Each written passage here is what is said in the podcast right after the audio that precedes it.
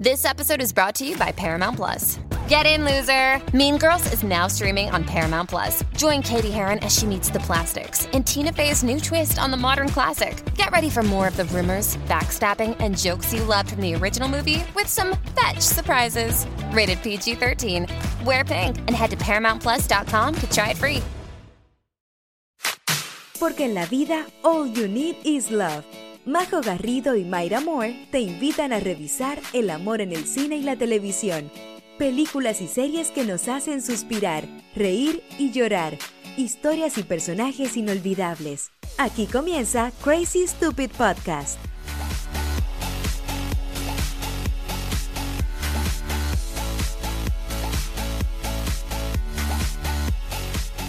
Hola, hola Mayra, ¿cómo estamos esta semana? Hola Majo, muy bien, ¿y tú?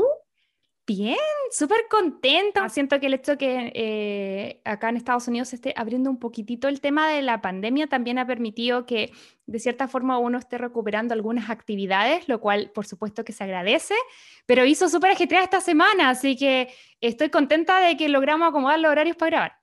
Exacto, sí, eso, ha sido una, una temporada caótica, estoy como, quizás me cambio de casa, eh, soy profe, entonces quizás volvemos en persona, lo que me hace muy feliz porque obvio que no echa menos los niños, pero, pero espero que solo volvamos en persona y no híbrido, porque híbrido en verdad es asesino, así que... Es complicado, ah. yo estuve, bueno, estuve escuchando ese audio que audio. se en Chile de una profesora y hablaba de lo complejo que es estar así como mitad y mitad. 100% y además que siento que es porque... Eh, como que no podías estar para ninguno, ¿cachai? No podías estar para tus niños en la clase, no podías estar para tus niños online, no podías estar para el director que se está metiendo y te dice, ya, pero ¿por, qué no ponen, qué pasa si les dais sticker? Como sin mm. cachar nada de lo que en verdad está pasando. Eh, los niños están chatos también, ¿cachai? Entonces es intenso. Lo bueno es que acá nos quedan dos meses y medio antes de vacaciones de verano, pero, pero eso, mi ánimo para los profes de otras partes en Chile, por ejemplo, que están partiendo el año escolar mm. y, se viene un año escolar intenso.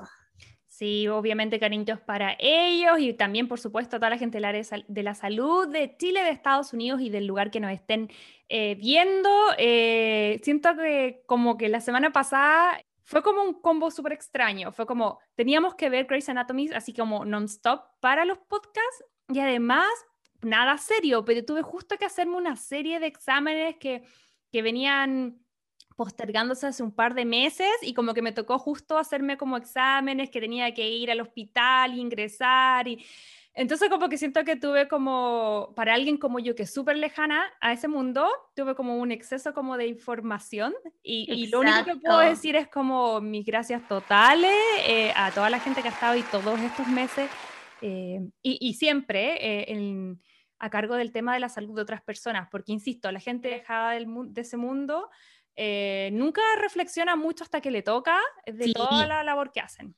Exacto, sí. Y todo ese apoyo emocional también que va incluido ahí, porque al final eh, mi mamá, ponte tu hipertensa, ¿cuántas veces como que la, fue al doctor, ¿cachai? Y era así como, pero ya, pero la presión va a bajar cuando se calme, ¿cachai? Y yo en mi mente decía como, ¿cuántas veces les debe tocar a esta pobre gente como, ya, te puedo dar estos medicamentos, pero en verdad necesito que respires? Como...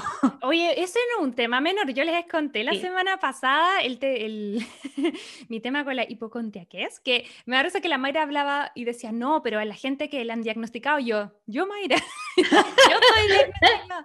No, yo te cuento, mira, mi hipocondriaquez era más fuerte, todavía está, está netamente como relacionada a mis trastornos de ansiedad, entonces obviamente siento yo que, que desde esa, esa perspectiva para mí eh, tal vez se trastocan un poco las cosas como lógicas y uno como que, no sé, pues siente un pequeño dolor e inmediatamente piensa lo peor. Entonces de ahí vas como del peor diagnóstico en tu mente a irlo bajando y aterrizando a que gracias a Dios, en el fondo he sido una persona súper sana, ¿cachai? Pero, pero he terminado en el hospital millones de veces. Ahora menos porque acá la salud es carísima. Pero cuando vivía en Chile, mira, seamos sincerémonos, cuando todavía era estudiante y era carga de mi papá, Onda, yo pasaba metida en el hospital en urgencia, una o dos veces. Guático. Fácil. O sea, onda, hay, un, hay un personaje de una película muy antigua que es de Macaulay Culkin con otra chica que no me acuerdo su nombre, que, se llama- que es como una película donde se dan como un beso por primera vez unos niños y Macaulay Culkin muere porque lo pica una abeja. No, nunca lo he visto. Ya, bueno, pero Spoiler. That Girl, oh sí, perdón, te la matar. Pero no rom-coms, así que Ya, no la vamos a hablar acá. Pero el fondo ahí la chica también tenía hipor- eh, era hipocondríaca y, y su papá trabajaba como en la funeraria.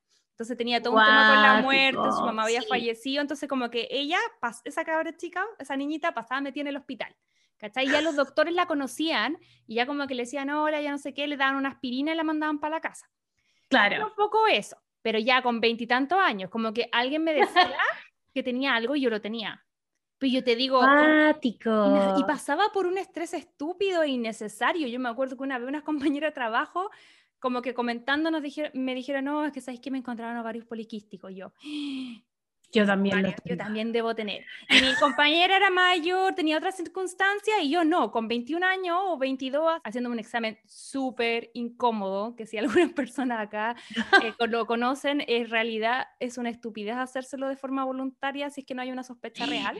Y te lo hiciste voluntario. O sea, el... sea, Es que yo sentí que lo tenía, pues entonces fui al ginecólogo y que Guático. sentía que tenía todos los síntomas, entonces obviamente el doctor me mandó a hacer para descartar y obviamente no era, pues entonces... Guático, majo. Bájate el pony. No, Sí. ya me bajé porque esa es la majo no terapiada, puede ser la maja con 21 años. Yo ahora ya tengo mi Ah, perfecto. psicóloga para toda la vida, yo creo.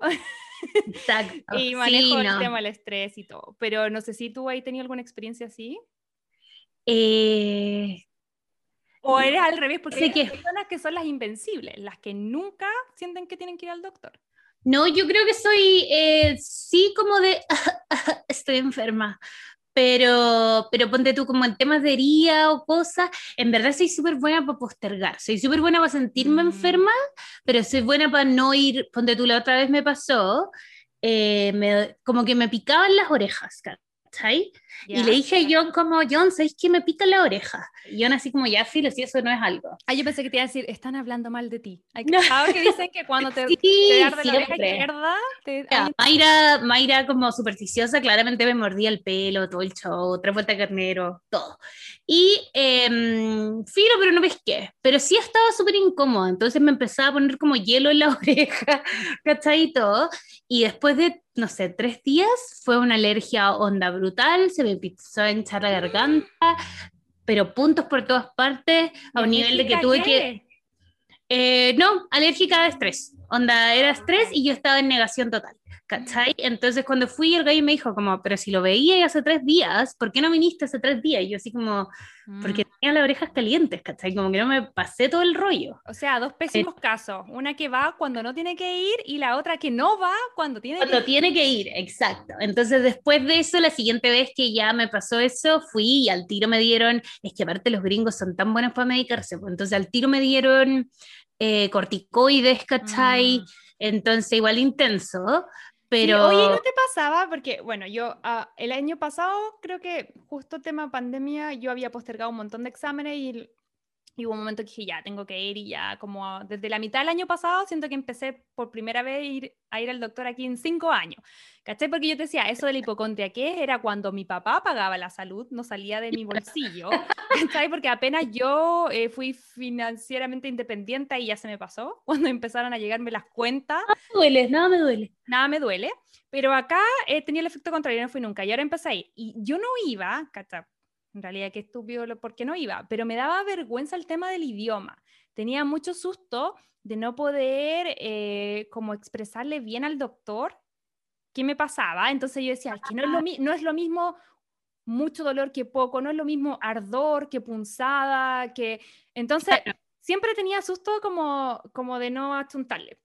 Hasta que me Mira. enfermé y tuve que ir y me di cuenta que era una estupidez porque en realidad eh, ahora mi inglés en una urgencia con hablando en inglés, con mascarilla puesta, con escudo facial puesto, hablando en otro idioma, el doctor igual me entendió.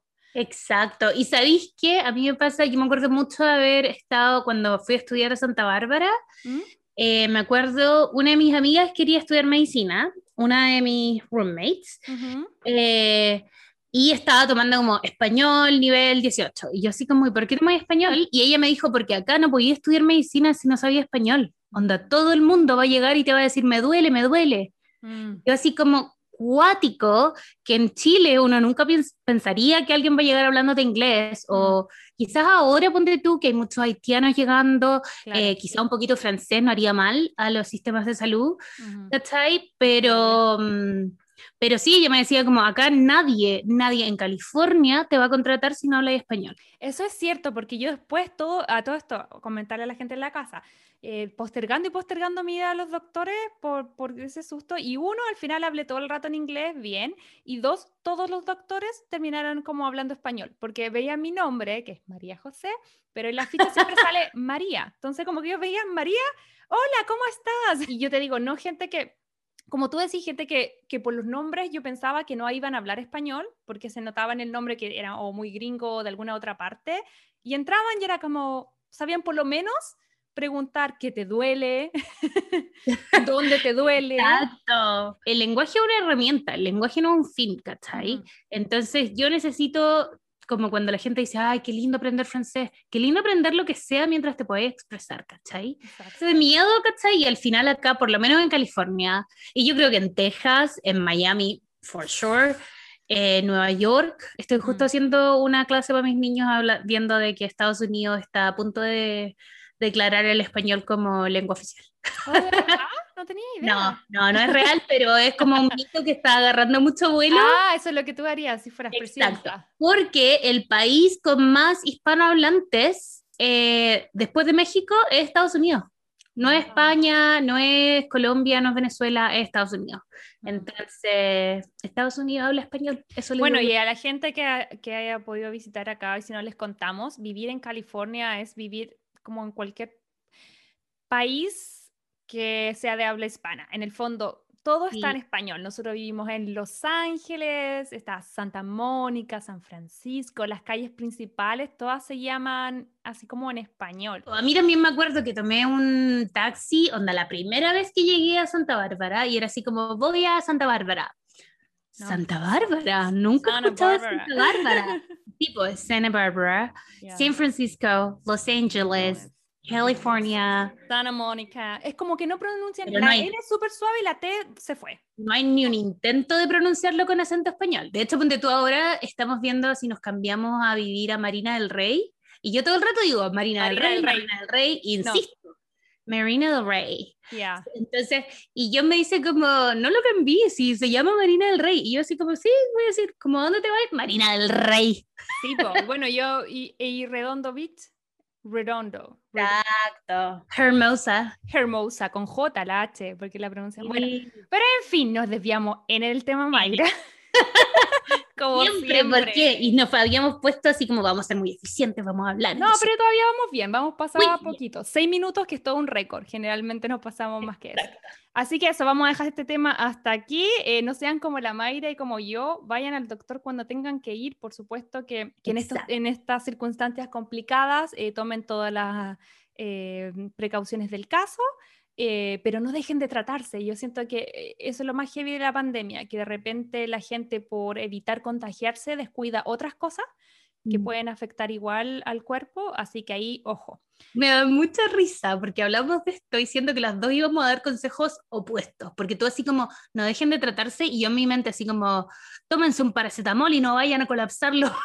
Ah, pero, es que, es que, yo creo que depende de donde nos estén escuchando, por supuesto. Por supuesto que si están en algún lugar donde la pandemia no está con buenas cifras, por ejemplo en Chile, yo creo que evitar ir a lugares porque a lo mejor... Eh, en el fondo la palabra es criterio. Uno siempre sabe eh, qué es lo mejor en ese momento. Pero y lo que sí yo quiero decir es que a mí, por ejemplo, a mí de dejada me pasó que por el tema de la pandemia yo evité ir a ciertas cosas y controlarlas y ahora no tengo nada grave, pero en el fondo son cosas que podría haber manejado durante el año pasado y que no me las estaba viendo tiempo y que ahora tengo como molestias. Entonces, a, eso, a eso me refería, que, por ejemplo, donde estoy yo ahora, puedo ir al doctor, puedo ir al hospital, y de hecho he ido tantas veces los últimos dos meses que, que, ya, o sea, como que ya entendí que es cero riesgoso, que todo el tema de los Claro. pacientes COVID están en otro lado, que incluso a mí, la mayoría de mis doctores me ve primero como por videollamada y cuando ya me tiene que hacer un examen, recién me mandan y me llaman cinco días antes todos los días para ver si tengo fiebre, para ver si tengo esto. O sea, es todo súper resguardado. Entonces, bajo ese contexto, yo digo, no descuiden otras Ujú. cosas. De todas maneras, de todas maneras, sobre todo también si hay como antecedentes, ¿cachai? Ujú. Como que yo creo que eso es clave. Claro, pero, pero bueno, eso, pero ya. Avancemos. Avancemos. Oye, ¿qué será? ¿Será que somos chilenas? No sé. ¿Por qué somos buenas para hablar y no, no podemos- y no como sabemos irse por las ramas, John siempre me dice que cuando cuenta una historia como que parto, ya, pero es que en 1990, ¿cachai? Como desde el inicio. Oye, ¿qué, ¿qué pensará la gente? Nos pueden contar en las redes sociales que, no saben, eh, son Crazy Stupid Podcast en Instagram y en TikTok. ¿Nos vamos por la rama o no? Porque quiero transparentar que el capítulo pasado, eh, que salió al aire una hora 58, lo cual me parece prudente para un capítulo de podcast, pero en realidad con la Mayra grabamos cuatro horas. No puedo Yep. creerlo. Así no. que parece que le damos muchas vueltas. Sí. Pero este, este capítulo tratemos de estar de las eficientes y veamos si, no, si nos resulta. Sí, oye, en el contexto del mes del libro pensamos en buscar alguna historia, algún romance que haya llegado al cine o a la televisión y que esté basado en un libro. Así que hay muchísimos, muchísimas opciones. De hecho, al final de este capítulo le vamos a dejar un listado de recomendaciones de romcoms que también son libros, pero en este capítulo nos vamos a enfocar en un romance drama, que es una película muy, muy linda, eh, que habla de temas bastante profundos y que fue estrenada en el 2016, que está dirigida por Tia Sherrock, que está basado en la novela del mismo nombre de Yo-Yo Moy y que está protagonizada por Emilia Clarke y Sam Claflin. Estoy hablando de Me Before You. Me encanta, eh, amo porque me leí el libro, así que vamos a el resumen de mi mejor amiga. El resumen de mi mejor amiga. Esta película basada en el libro, exitoso libro de Yo-Yo Moy, Moy, no, siempre lo pronuncio mal. Yo lo diría Mois, pero en verdad puede ser que sea Moyes, quién sabe, who knows. Sepa Pero Moya. la, la Juanita, exacto. Ah, Tiene un elenco súper, súper bueno y ahora que la vi de nuevo fue como, wow, se me había olvidado que tenía tantos nombres bien potentes. Así que dentro de ellos está el de Emilia Clarke, que es nuestra querida mamá de los dragones en Game of Thrones, que interpreta a Luke Clark. En realidad me da risa porque es como Emilia Clarke haciendo Luke Clark. Sí, Sí. Y también Sam Claflin, que interpreta a Will Trainer. Ellos son los dos personajes principales. Y Sam Claflin también lo pueden recordar por The Hunger Games. Y también ahora sale, no sé si alguien vio en Netflix la versión de Enola Holmes. Es un actor súper consolidado, es un actor inglés. Y también tiene otros eh, actores de reparto que son súper buenos. Yo ahora me fijé que no había visto The Crown antes, pero aquí sale Vanessa Kirby, que es la actriz que interpreta a la princesa Margarita en The Crown. Aquí hace. Es Perfecto. la exnovia de Will. ¡Ah! ¡Chan! No tenía idea, no, ni siquiera tenía una imagen en mi cabeza de ella. Sí, y Charles Danes, que es, todo lo conocemos por Twin Lannister, que es este rey muy malo en Game of Thrones. Y Exacto. también él, él interpreta a Steven Trainer, que es como el papá de Will. Y la mamá de Will también, eh, yo la miraba viendo la película y decía, yo la conozco, la conozco, pero no me acordaba de dónde. Y después cuando me puse como a ordenar aquí la información para el podcast, me di cuenta que la actriz que se llama Janet McTeer es, eh, sale en Ozark. ¿Has visto esa, esa serie? Y eh, los primeros capítulos y después como que John y yo nos empezamos a estresar, así como lo van a pillar, lo van a pillar, lo van a pillar. Nosotros la vemos porque viste que el protagonista es como un asesor financiero. Ah, claro, entonces Ya, pues. John raya con eso porque es como su misma pega, pero yo le decía, no se te Exacto. ocurra en la vida hacer lo del Exacto. Ozark, porque yo no te voy a seguir, yo pesco mi cosa me voy. ¿Cachai? Pero bueno, eh, Janet sale, es un personaje que si alguna vez la gente ha seguido las temporadas de Ozark, es súper importante y es una abogada. Es la abogada que después el jefe de eh, de todas esas como empresas medias tránfugas que todos sabemos, para no spoilear, eh, manda un abogado acá en Estados Unidos para representarlo y eso está interpretado por Janet McTheer. Así que súper bien. Y bueno, la última cara que van a encontrar súper, súper como conocida es la de Matthew Lewis, que mm, hace de Patrick, que es como eh, el pololo em, de Emilia, y él es, sale en Harry Potter. Es como uno de los niños es Neville Longbottom y por Dios que le hizo bien el tiempo a Matthew Lewis, ¿o no? ¿Sí? No, sí, sí. ¿Verdad? es que, ¿sabéis qué? Yo, me pasa con Harry Potter, yo creo que tú cacháis más. Yo sabía que lo había visto en Harry Potter, pero se me confundía todo el rato, nada que ver con el primo de Harry Potter, pero no es él, es el amigo que hace la... Sí, es el amigo que es como el Yujin, como que siempre le pasan cosas malas, se le pierde la... Em, la rana todo el rato. Mm. Sí. sí. Es increíble que me parece que como que todos los actores eh, eh, ingleses, como que siento que en esta película salen así como... Todos. Todos. Es como ya los que salen en Game of Thrones, los que salen en Harry Potter, así como todas las cosas más emblemáticas de Inglaterra eh, salen en esta película. Sí, 100%. Bueno, y entrando ya de lleno en el resumen, esta película eh, pasa en, en, los UK, en, en Inglaterra. Eh, no es una comedia romántica, sino es un drama romántico, pero la historia es muy hermosa y yo creo que por eso merece ser vista y contada. La película parte cuando Will Trainer, que es como un millonario, que es además como un típico soltero súper codiciado, así como que todo el mundo eh, quiere ser como él o quiere salir con él, o eh, lo muestran en los primeros segundos de la película así como una persona que tiene muchos recursos económicos, pero que también es como muy avesada, como que hace mucho deporte de aventura, que se tira en parapente, que anda en moto, que hace jet ski, es así como... Medio que tiene, tiene una polola, o sea, no está casado, pero tiene una polola eh, que también es regia, como, sí, una vida maravillosa en el fondo. Exacto. Así que eso es lo primero que vemos de él. Eh, sin embargo, en los primeros, no sé, minutos de la película, vemos que él eh, va saliendo de su departamento, se despide de su novia, em, está lloviendo mucho, él iba a irse en moto y la novia le dice, ¿cómo se te ocurre eh, por el clima? no te vayas en moto. Así que él decide salir caminando y aquí chicos, yo recuerdo que cuando vi esta película en el 2016, por supuesto que era algo que debería haber hecho de mucho antes, pero después de ver esta película como que nunca cruzo la calle con el teléfono en la mano, porque eso aquí lo que Will hace, que fue súper irresponsable de su parte, y lamentablemente vemos que mientras va cruzando eh, viene un automóvil y lo atropella o lo arrolla, como dicen acá. Em, y bueno, ese es como un poco el inicio de la película.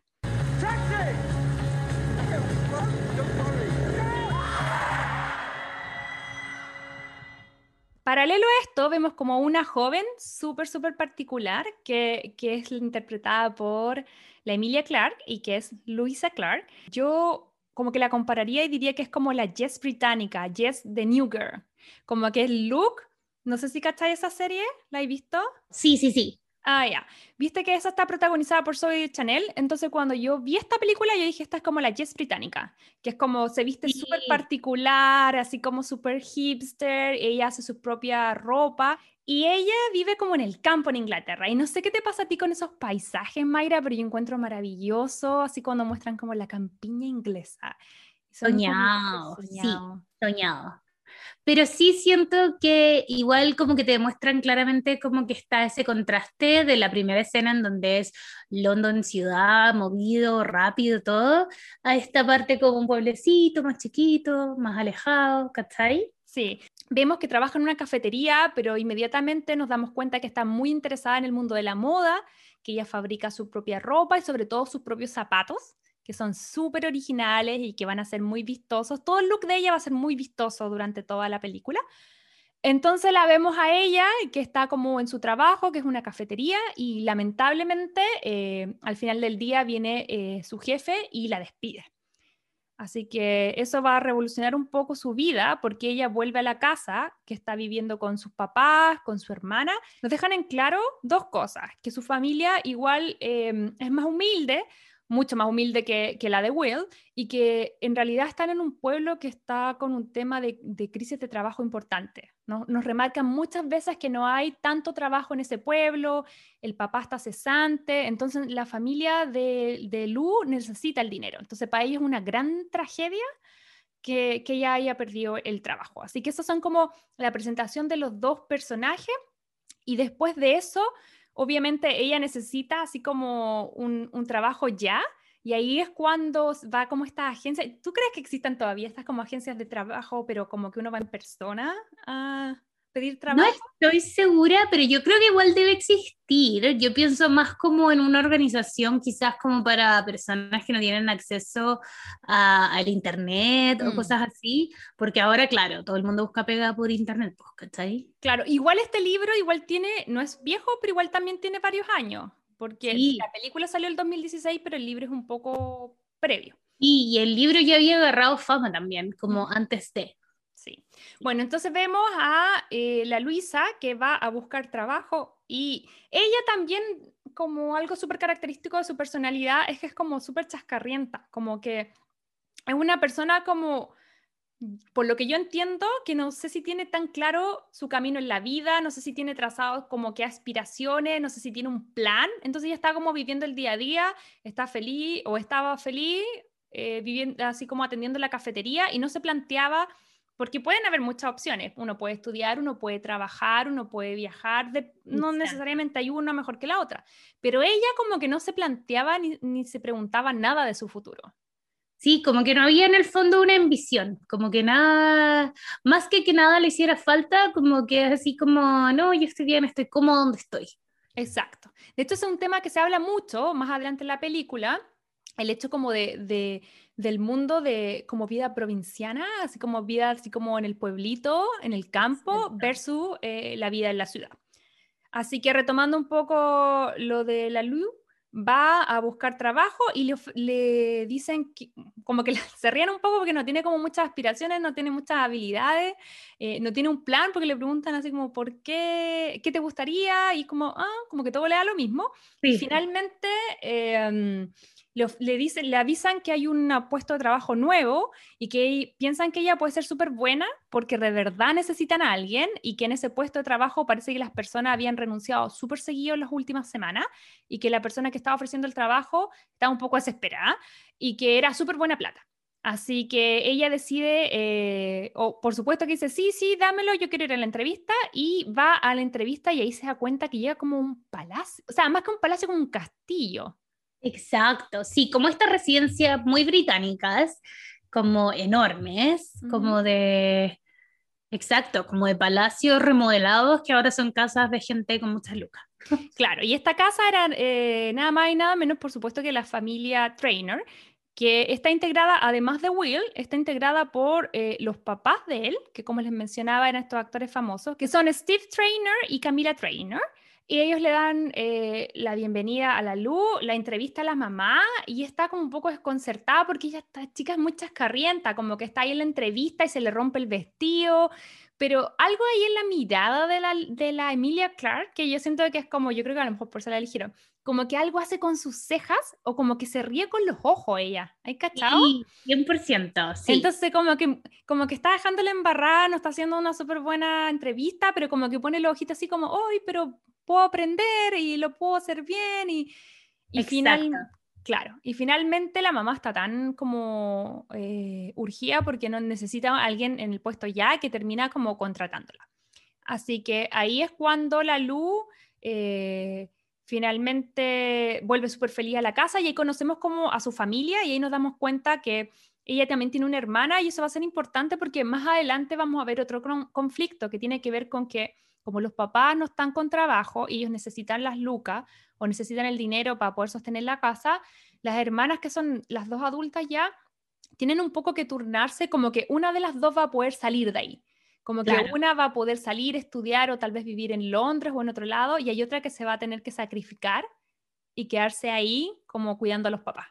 ¿Cachai? Exacto. Entonces ahí en ese sentido la luz eh, va, va, a perder porque en el fondo la hermana le dice como que que, quiere retomar los estudios y que no le puede negar esa oportunidad. Entonces, como la Lu tampoco, como que plan, bit no plan. Como ella no tiene ningún plan y la hermana sí, como que... Como que cooperó. Sí, exacto. va a ser como la que se tiene que quedar cuidando a los papás. Así que, bueno, una vez que obtiene el trabajo y vemos el primer acercamiento entre Will y Lou, que obviamente Will, eh, que era esta persona toda poderosa toda su vida, a esta altura han pasado dos años desde el accidente, la vemos que, lo, vemos que lo que primero que intenta hacer es como asustar un poco la luz, que yo creo que es lo que ha hecho con todas las otras personas, como que pone música fuerte, hace como gritos y como que se mueve simulando que tuviera algún tipo de enfermedad que no tiene, como para asustarla. Y la, Emilia al final como que le dice, ¿sabéis qué? No disfruto de tu compañía, pero necesito el dinero. ¿Cachai? Como que... Y yo creo que eso como que hace Will que, que diga así como ya, ok, onda, onda, ya no la voy a molestar más, es su pega, ¿cachai? Y a eso habla mucho como de la frustración que yo creo que sentía Will al pasar de esta vida toda poderosa como millonario playboy exitoso eh, a, tener que estar, no desconozco cuál es el diagnóstico técnico de él, pero podemos ver que está en una silla de ruedas y que está como inmovilizado del cuello hacia abajo. Eh, me parece que pueden ver, ponte tú como el dedo que lo puede usar para controlar la, la silla de ruedas, mm. pero, pero eso es todo, como mm. que no hay nada más. Sí. Oye, pero ¿y qué te parece a ti como esas primeras interacciones entre ellos? Me encantó la parada de carro como, como quien no se ha bancado un, un, trabajo que tú decís como filo, solo lo tengo que terminar, como pasa mucho y yo siento que en ese mundo de privilegios la gente se olvida que eh, la gran mayoría de las personas trabaja porque tiene que trabajar, no por necesariamente por gusto, ¿cachai? Entonces, eh, ya acá también, profesora, como profes todo el rato nos tiran la vocación encima como ya, pero ¿tenéis vocación o no tenéis vocación? Como sí, pero ojalá tuviera vocación de abogado porque me paguen el sueldo de un abogado, ¿cachai? Como la vocación no implica que tengo que sacrificar mi vida, ¿cachai? Entonces siento que me gusta mucho esa parada de carro como buena podía hacerme la vida imposible, pero tengo que venir igual porque necesito las lucas. Sí. Y yo creo que ahí también tiene que ver como lo que hemos visto en otros personajes, incluso la vida real, gente con muchos recursos que nadie les dice que no. Y yo creo que Will está viviendo esa frustración más allá de que para cualquier persona es un cambio de vida importante. Eh, el hecho de que él tenía acceso a todo, porque yo no me puedo imaginar lo que es no tener que pensar en, desde el punto de vista económico en algo. Exacto. Sí, y ahí Will, lo que sí me gusta es que Will cacha el tiro, como que se da cuenta el tiro como ya, mala mía, ¿cachai? No es como que hay una pelea ahí que... Y ahí uno se da cuenta que es como un zorrón, pero con alma. Sí, y yo creo que uno empatiza un poco con su frustración, saben que no es mala persona, solamente que está frustrado por la situación y en realidad tiene toda la, o sea, yo creo que uno pasaría un poco por lo mismo. Así que, bueno, ahí se va desarrollando esa, esa, mm, esa como relación que después de un tiempo empieza como a ceder un poco más. Will acepta que, y me encanta esa parte cuando la obliga, o sea, no me gusta que la obligue, me gusta el resultado, eh, que la obliga a ver como una película de subtítulos. Sí. Y eso, eso es tan así como tan los gringos son iguales, como que non English speaker, como anglosajón. Nada con subtítulos, como no, pero tengo que leer al mismo tiempo y uno que aprendió a leer a los 12 años para seguir así como la película de sexto sentido, uno dice como, ¿cómo te vas a perder de el arte de los subtítulos? ¿Cachai? Sí, pues Will la obliga a ver una película francesa y me da risa porque Lu dice como, no es que yo no, le hago esas películas, como así, esa es como sería con la traducción. Como, y Will le dice como, ¿no sabéis leer? Claro. como, sé leer, pero que no veo películas que no estén en inglés. Have you seen it? I don't really like those kind of films. Those kind of films? Films with subtitles. What did your school not teach you to read? Sit down. Watch this with me. That's an order. Nous ne pouvons pas vous donner ce que nous n'avons pas. Vous n'avez qu'à demander. Did you like the film? I loved it. 26 and never have watched a film with subtitles. Oh, well, I'm just amazed that you've reached the ripe old age of 31 without being locked in a cupboard for being such a snob. What? E.T. is my favorite film. E.T. is everyone's favorite film. Y es como el primer como momento en que ambos yo siento que van a, como estrechando lazos, van descubriendo mundos distintos. Después la vemos a ella en el futuro que va al cine y quiere ver como todo sobre mi madre porque está en español. Y el, el novio dice así como, no, veamos la siguiente de Will Ferrell. Me dio risa. Sara, como muy... Porque todo esto, el pololo de Lu es pésimo. Yo, Ay, amo- sí, hablemos de él. Habla de, hablemos de Patrick. Yo encuentro que él es como, de verdad que siento que este es como, ¿te acordás la vez que te conté que tenía un pololo tonto? ¿Era como Patrick? Eso es, como que así como, ya, pero vamos a correr y vamos a no sé qué. Y en toda la película está tratando de prepararse para una triatlón que se nota que a Lu no le puede importar menos. Se nota que ella es cero de salir a correr, pero ella sale a correr por él, ella se adapta a todo lo que él haga. Cuando le invita a Noruega a acompañarlo a él, porque él es como life coach y como runner. Eh, Exacto. yo sentí que era como cuando la Kelly iba a las, a las competencias de kayak de Pangal. Yo no la conozco, solo la he visto en redes sociales, pero era obvio que estaba como ni ahí, que estaba solo como por Sí, pololo. chao, como que me importa, exacto, como cuando va esas cosas como por el pololo, que no está mal, ¿cachai? De vez en cuando no está mal como apañar a alguien, pero en el fondo ella también estaba eligiendo como, de hecho creo que ellos se iban a casar y la luna de miel iba a ir a ser, iba a ser ir a Como un Noruega, triatlón en Noruega. Exacto, como apoyarlo a él.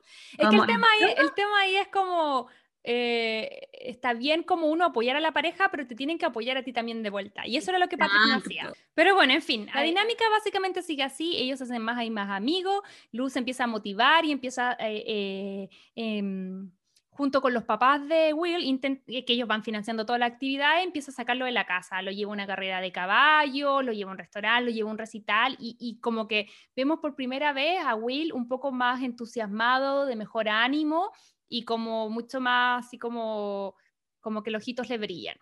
Em, están en eso cuando de repente Luz, sin querer, escucha una conversación entre los papás de Will y se da cuenta que él eh, ya tomó la decisión de viajar a Suiza y realizarse una eutanasia, que, que es decir, en el fondo, eh, por temas médicos, él decide terminar con su vida y eso se puede hacer de forma asistida, existen algunos programas para eso, no es el caso de Inglaterra, pero en Suiza sí es legal, entonces él decide que va a terminar con su vida porque no es como que, como que la vida que tiene en ese momento no es la que él quiere vivir. Entonces eso es como un súper, eh, como súper im- una noticia súper impactante para, para Lu. De hecho, ella sale como corriendo y todo y, y le cuenta a la hermana y como que quiere dejar de trabajar para ellos porque no quiere ser parte como de este plan. Y ahí la hermana dice que me- la convence un poco de que, ¿por qué mejor no se queda? Y intenta convencer a Will de que no, no lleve a cabo su- sus planes y que, que en el fondo, que lo convenza que vale la pena vivir, básicamente. Exacto.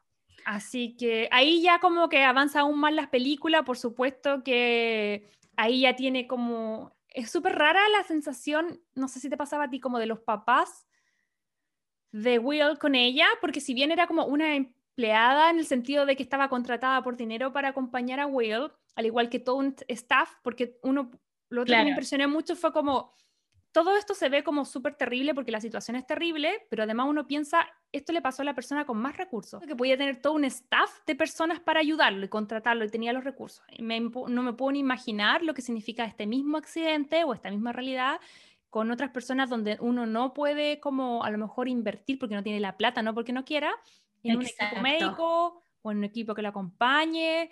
Entonces, la- es como una relación súper extraña entre los papás y ella. Por... Exacto, porque los papás ven un poquito, yo creo que la esperanza de que Lu pueda como motivar a Will a vivir. Y Will al mismo tiempo está viendo esto como casi como antes de partir, ¿cachai? Quiero motivar a esta pobre cabra chica, eh, que en verdad igual tiene la misma edad, pero quiero motivarla a ella a que quiera vivir también, ¿cachai? Porque si bien Will no puede vivir como él quiere por esta silla, él siente que Lu está atrapada como en una silla mental, ¿cachai? Como que no hay ambiciones, no hay nada. Eso está súper bueno porque al final uno piensa que es como una persona asistiendo a la otra porque una tiene limitaciones como físicas para poder vivir, pero yo creo que ahí el aprendizaje, como tú dices, es mutuo. Es como, Lu tiene como todas las capacidades, entre comillas, como físicas y tal vez todas las capacidades intelectuales para poder como salir y comerse el mundo, pero ella por decisión propia está así como en su casa, en su pueblo, sin planes.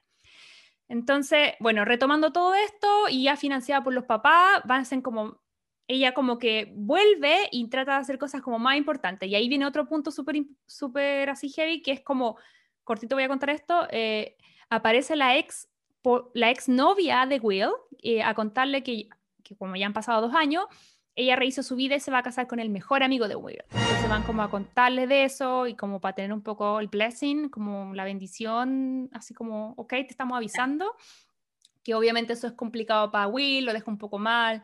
Entre dime y direte, al final eh, lo invitan al matrimonio y él decide invitar a la Emilia. Así que ahí ya como que habían salido un par de veces, como es raro porque es todo mezclado, como laboral, como con, es con cita, que de hecho el, a Patrick le decía, esto no es un trabajo, porque él miraba así como lo, las actividades que ella que estaba como planeando y era como masajes, nadar con delfines, no sé qué cosa, entonces él no podía entender que fuera como un trabajo. Exacto. Y además se pone este vestido rojo que es muy icónico para este, mm. este cita, este matrimonio y eh, también ahí sale la idea como de pero esto no es trabajo, ¿cachai? Si te estáis vistiendo así, porque además más encima era Paco el pololo de Lu.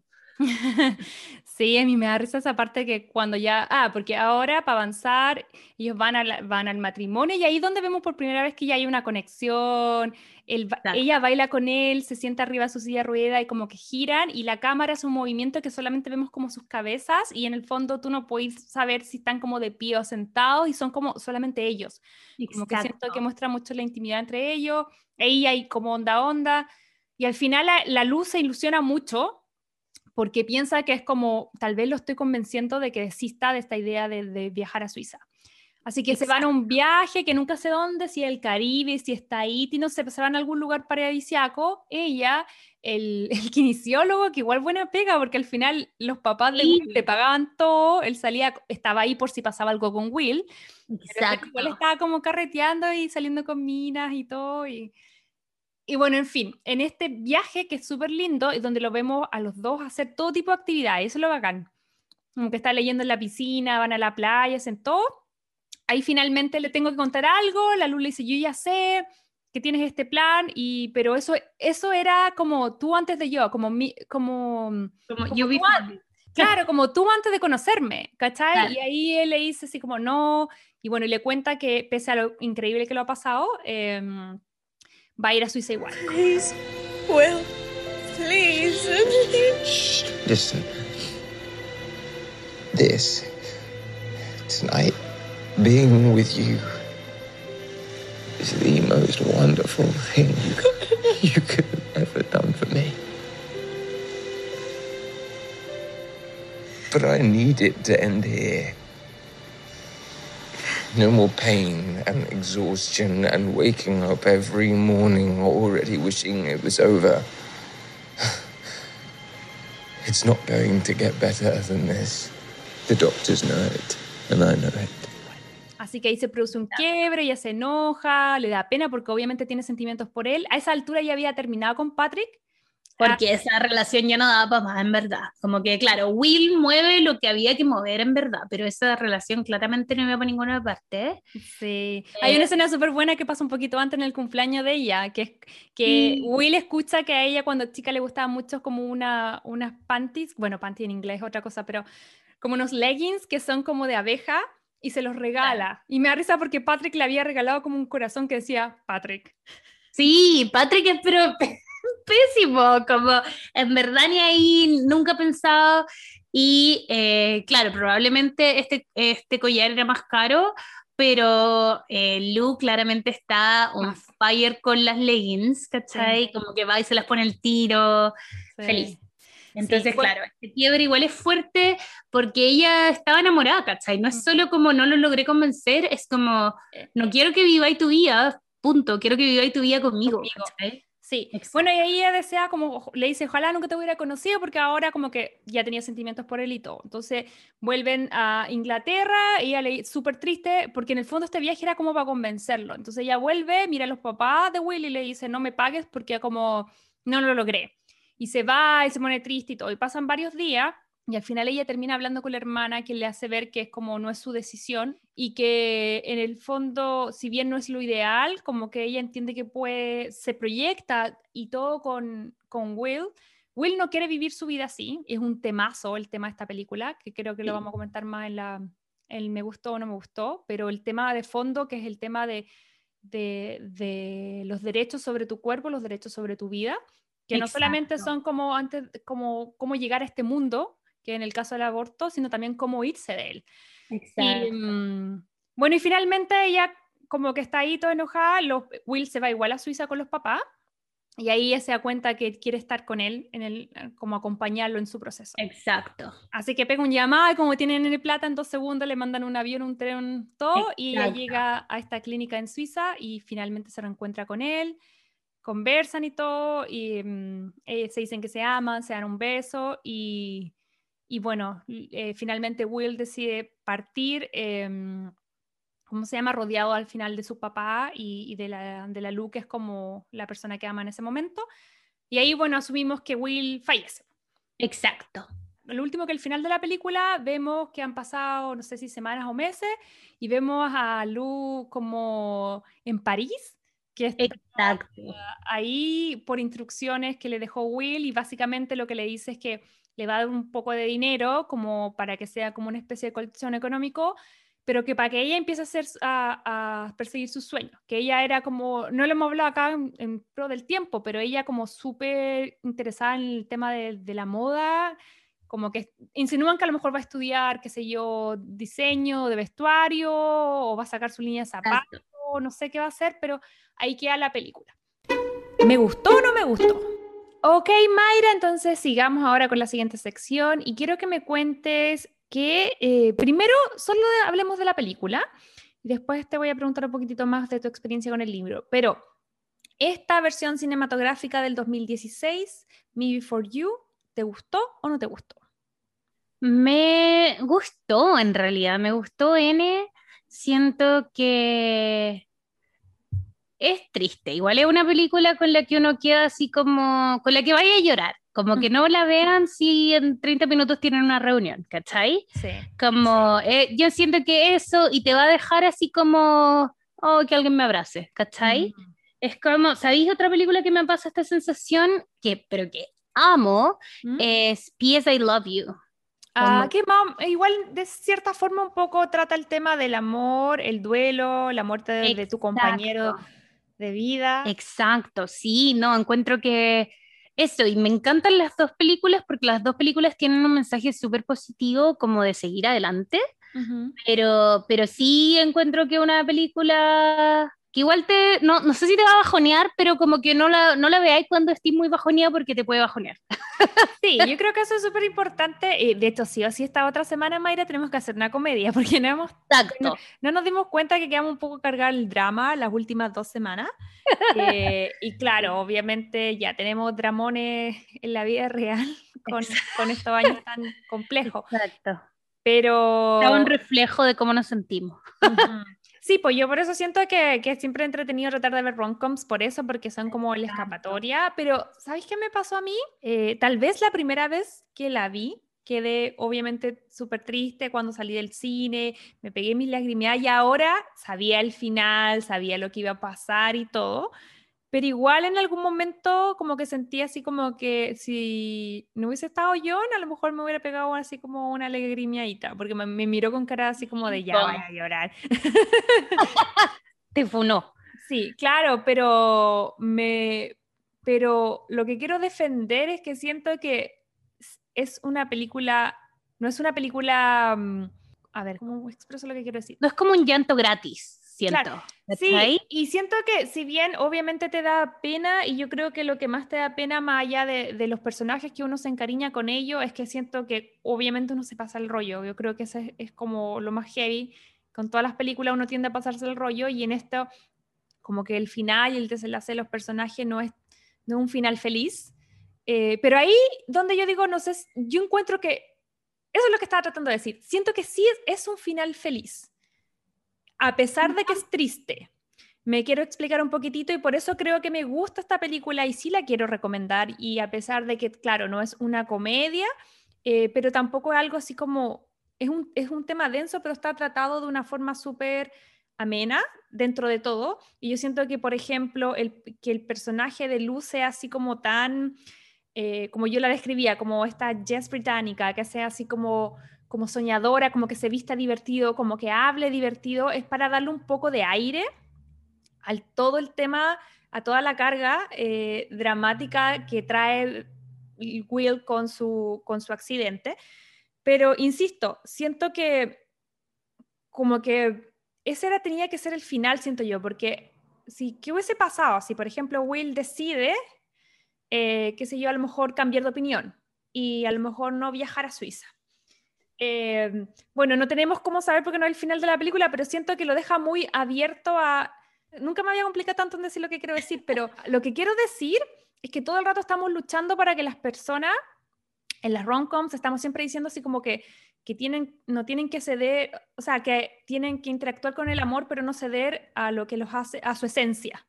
Y en ese momento yo siento que, claro, es súper triste desde el punto de vista de, de, de la familia, de la luz, de todos, pero no sé si todos hacemos el ejercicio de ponernos en el lugar de él. Y yo creo que tiene que ver con que eh, el tema de las enfermedades es súper poco visibilizado y súper poco explorado a través, a través de, la, de la televisión, de las películas, de las novelas.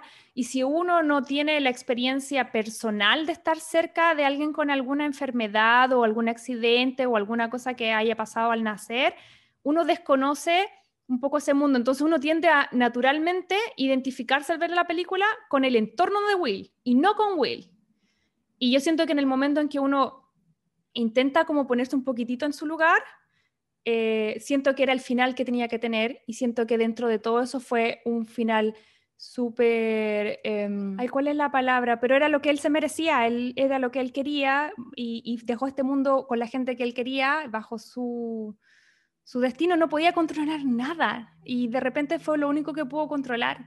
Entonces, como que a eso me pasa, que siento que tal vez si Will se hubiese dado vuelta y hubiese estado ahí, no sé si hubiese sido un final, hubiese sido tal vez un final más feliz, pero no sé si hubiese sido un final tan redondito. No sé qué te pasa a ti. Estoy 100% de acuerdo. De hecho, yo creo que en el caso de Will, no es que no quisiera tratarlo, ¿cachai? Es que no había Exacto. ¿Cachai? Como que lo único que podía esperar es que de un año a otro alguien hiciera un milagro de descubrir algo increíble y le pudiera dar como, pero él ya había probado tratamientos alternativos, él ya había probado todo, tenía todos los accesos, entonces también siento que no es que no la haya peleado, sino que es que ya la peleó y también como que si se hubiera quedado, quedado para decir vivir, como habría sido por alguien más y uno siempre tiene que vivir por uno mismo, siento, También puede ser quizás porque no soy mamá y ahí cambia a lo mejor la perspectiva, pero él tampoco era papá o no lo sabía en ese minuto. Spoiler. Spoiler alert. Pero claro, yo siento que ahí es donde cambia la perspectiva porque ahí en el fondo uno dice yo vivo por mí y por mi guagua, ¿cachai? No sé, a lo mejor cuénteme, a lo mejor no es así, pero, pero yo en mi mente, yo vivo por mi perro. Claro. No, yo, claro, el tema de la eutanasia, por supuesto, que es un tema complejo, es un tema que, que no, de partida debería hablarse más y, y, ser como una opción más. Desde mi perspectiva, yo siento que debería ser una opción legalizada en todos los países. Tampoco significa que por eso uno vaya como a tomar la, la decisión, pero yo siento que es necesario que esté la opción para quienes quieren, quieren llegar a tomarla. Em, pero es complejo, yo te digo, como, como ansiosa, yo me he puesto en todos los escenarios. Y hace mil años, cuando hay una película, me parece, no sé si es todo sobre mi madre, pero hay una película de Almodóvar, que no recuerdo cuál es, si alguna de las chicas que, o chicos que nos están escuchando en la casa, o chiques, eh, sabe, pero hay una película de Almodóvar que son varias historias seguidas, y yo cuando la vi, que es súper como, ¡ah! me muero si me pasa eso, que había una chica que quedaba como en coma, y sí, no me acuerdo qué le pasa y está en coma por mil años y al final, bueno, la película gira en que una de las personas que trabajaba en ese hospital la viola. Y eso hace que en el fondo ella salga al coma porque queda embarazada. Eh, mm, Almodóvar. pero no me acuerdo cómo se llama. Muy, pero yo te digo, Como que me imaginé el peor escenario de lo que podía venir y después lo superaste. no, pero el tema es, no, yo no me imaginaba eso, el tema era que ella como que en el fondo no tenía un, sin el embarazo, y bueno, eso se cuestiona un poco en la película, que sin el embarazo ella tampoco a lo mejor hubiese dejado nunca el coma, pero ahí yo me planteé así como, ¿qué pasa si en algún momento me pasa algún accidente y quedo así como sola con mi mente? Que eso es la peor pesadilla de un ansioso. Yo le decía a John, yo no quiero quedarme 20 años sola atrapada con mi mente. Em, si alguna vez me pasa algo, eh, espero un poco, pero si no, no me dejéis no, no me dejís como pasar por, ese, por esa situación. Ahora, es algo todo desde el punto de vista de la teoría. Yo no sé si una vez que, algo, una vez que te pasa algo a ti o a alguna persona cercana, uno en realidad es capaz de tomar las decisiones que implican. Entonces, pues te digo, no me, no me cerraría a decir, ya, yo yo, a mí me gusta que la eutanasia sea una opción. Todavía no puedo decir, oh, lo haría o no lo haría, porque en realidad uno no tiene absolutamente idea hasta que están los zapatos de, esa situación y depende mucho del contexto. Pero insisto, pese a que el tema es súper denso, siento que la película lo lleva de una forma muy bonita porque como que lo que hablamos un poquito en el resumen, acá todo el tiempo uno dice, ah, eh, es Lula que viene a ayudar a Will, pero yo creo que la, ayuda es mutua, que yo siento que ambos se enseñan a vivir. No sé si te pasa eso. que, por Dios que estoy inquieta, la Majo probablemente les puede contar que estoy como viéndome por un lado para otro, perdón. Oye, somos como, mira, yo la ansiosa y tú la con déficit atencional. Excelente podcast. Exacto, vamos a hablar de ya nadie se acuerda. Pero sí, estoy, es que estoy 100% de acuerdo contigo. Encuentro como es tan intenso y siento que de repente uno lo piensa y lo habla como, como en broma. Yo ponte tú viendo ahora con Grace como mil casos de como si te desconectan o no desconectan, si esperáis siete días o 14 días. Hay tanta gente que no lo habla porque en verdad no es, ni siquiera es cercano a lo que les va a pasar. Pero al mismo tiempo, ¿qué tanta información tenemos con respecto a, si sentís o no sentís, mira, mm. te cuento una historia de terror, pero esta es terrible. Dale. Es, o sea, en verdad, ya, sí. No, es igual, es yo encuentro que es terrible. Una amiga tuvo una operación el año pasado. ¿Ya? Y esto yo encuentro que es muy terrible para mí, quizás no es tan terrible para usted y quizás la gente la saluda y se pasa todo el tiempo. Em, y ella tuvo una operación y le pusieron ya anestesia general, se durmió y todo, y en la mitad de la cirugía se empezó a despertar. Me muero. ah, por eso no me lo queríais contar. Exacto, y ella escuchaba a los doctores hablando oh y onda, y de repente como que deben haber cachado, que se yo, el pulso, no sé qué, pestañó algo, porque ella decía, escuchaba, pero no podía hablar y decirles, me estoy despertando, me estoy despertando. Y después dijo que se quedó dormida de nuevo y todo bien. ¿Cachai? Pero, mi papá es alérgico a la no sé si alergia es la palabra, pero algo le hace la anestesia. Mi papá una vez, ¿te acuerdas que te conté en el capítulo anterior? Bueno, no quedó porque lo borré, pero te conté la historia de mi papá siendo operado por los divertículos. Yo estaba afuera esperando y salió verde, como Hulk. Yo me caí de poto porque era como, ¡Oh, ¡mi papito! Y venía, Obvio. venía así como verde, porque, pero sabían que le iba a pasar porque ya lo han operado, operado como tres veces y siempre eh, le pasa, entonces tiene como extra monitoreo de los anestesistas y de los doctores y todo. Pero qué cuco esa cosa. como ser justo el que te cae, el que, el que no le resulta la, la anestesia. Como qué número de gente es tu amiga. ¿Como cuánto en un millón? Exacto, y cuando me lo contó yo al principio dije, no, me estáis mintiendo, pero si no, te juro que si no fuera mi mejor amiga desde que tenemos seis años, yo habría dicho, está exagerando, pero la conozco tan bien que sé que es verdad, eso, ¿para qué? Pero ¿para qué, po? Sí y no, pero en verdad yo encontré, o sea, ya no tiene nada que ver con la eutanasia, nos fuimos por las ramas, pero encuentro que esas cosas como que uno no tiene el conocimiento real. Es que hay un punto ahí con el tema de, exacto, y como de hablar también las cosas. Yo creo que acá, no sé, los gringos son un poquitito más, como que lo hablan más. Como que acá igual, por ejemplo, te preguntan, si a ti, cuando uno va al doctor y firma papeles, siempre te dicen, ¿quién es tu persona que si a ti te pasa algo puede tomar decisiones por ti? 100%.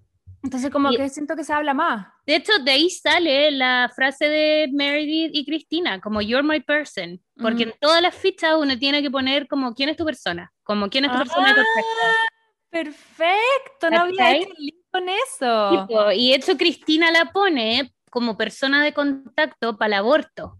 Y Mm. ahí es cuando Meryl le dice, yo soy tu persona, y ella le dice, sí, tú eres mi persona. Oh, wow. Tan. Mira qué hermosa información, Exacto. Mayrita.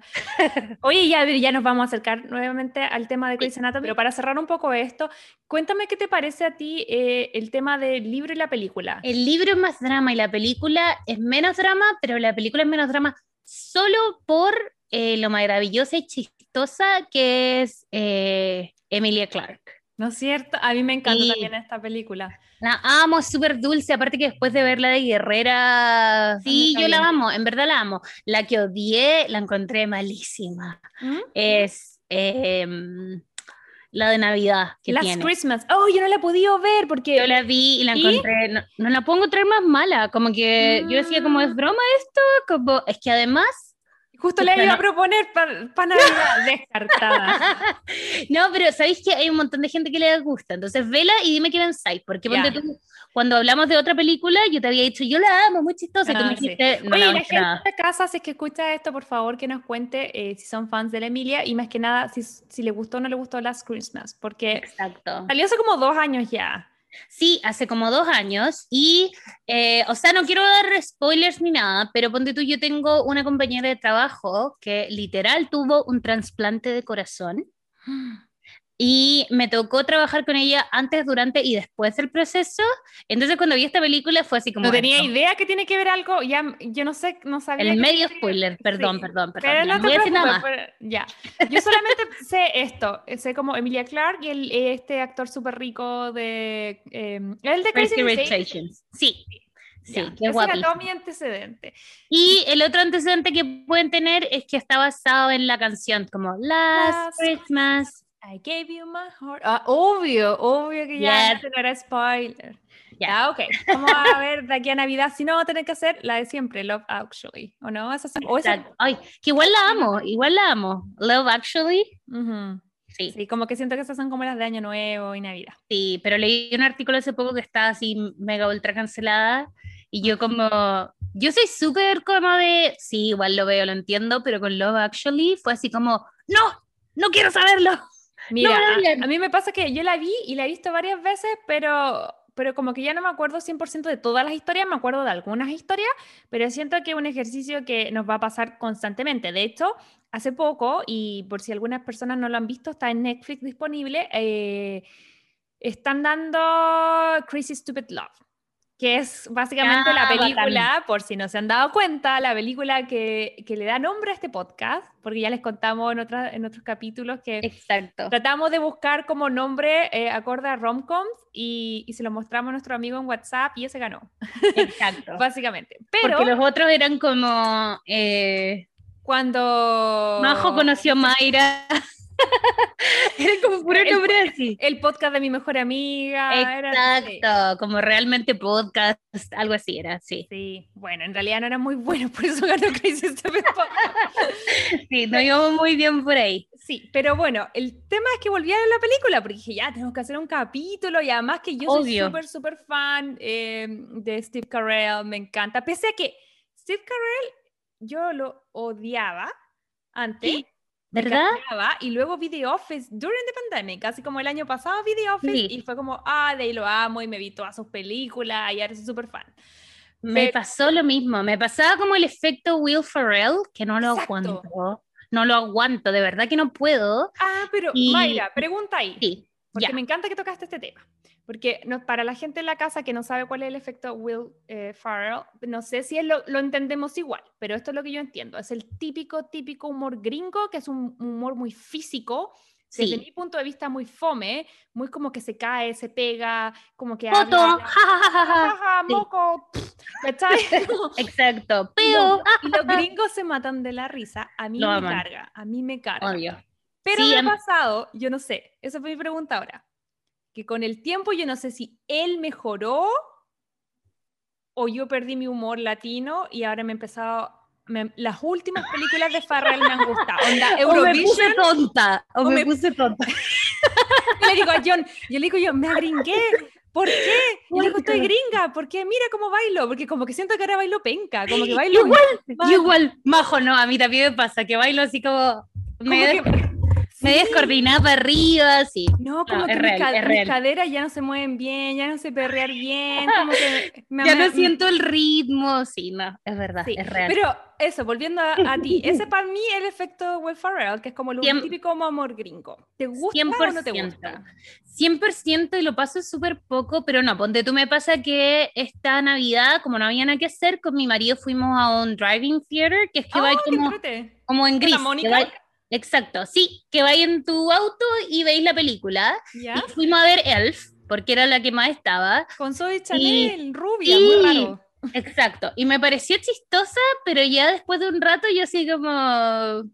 ¿Y ahí? Ujú. ¿Cachai? Y después, porque viciados, fuimos a ver como al día siguiente mi pobre angelito y ahí lo pasé bacán, ¿cachai? Es que esa es Pero- la película de Navidad de los chilenos. Y pues sí. Y la dos me gusta Y más. Elf, como que, ah, sí, pero no, ¿cachai? Pero como que, no sé, como que siento que es mucho.